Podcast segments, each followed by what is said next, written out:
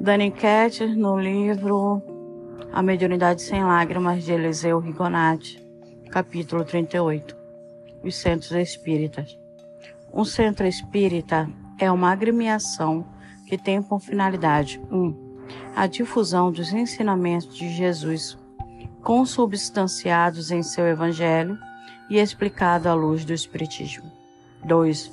A difusão do Espiritismo, que é uma doutrina que tem por base a imortalidade da alma e a reencarnação dos espíritos. 3. A prática da caridade espiritual através do passe da água fluida e da prece. 4.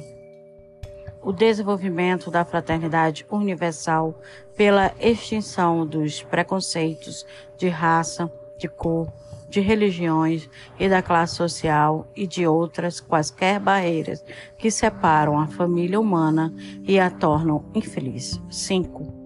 O desenvolvimento do senso de responsabilidade de cada indivíduo, demonstrando que, pelo livre-arbítrio, cada um é responsável plenamente pelos seus atos, cujas consequências atingirão quem os pratica mais cedo ou mais tarde.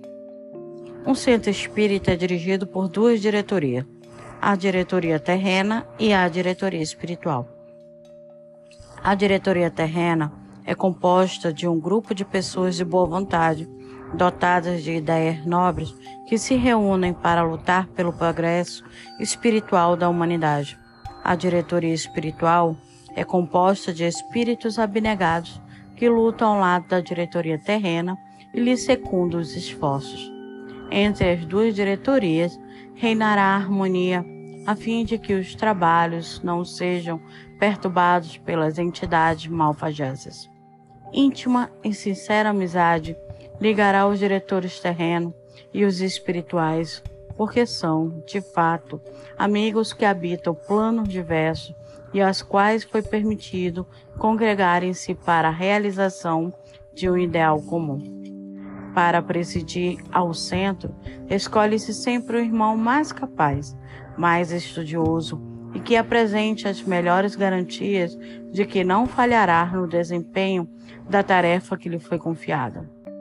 Entre os médios é preciso que haja uma grande estima, nunca se julgando algum mais do que o outro e lembrando-se de que, do pequenino esforço de cada um, resultará um engrandecimento de todos. Enfim, um centro espírita é um templo de estudo de fé, de oração e de trabalhos, onde encarnados e desencarnados, estudando as leis eternas que emanam do Senhor, assentam os alicerces de um mundo de compreensão e de amor. Aqui foi dado cinco tópicos referente ao que é o centro espírita. Podemos falar que estamos caminhando ainda, segregando esses conhecimentos e colocando em prática. Mas lembrando que cada um de nós tem suas escolhas, suas decisões.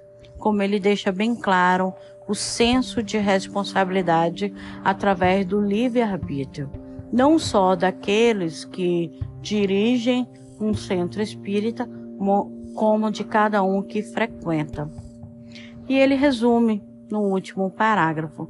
Enfim, um centro espírita é um templo de estudo, de fé, de oração e de trabalho, onde encarnados e desencarnados estudando as leis eternas que emanam do Senhor, assentam os alicerces de um mundo de compreensão e de amor. Então vamos lá, até o próximo capítulo.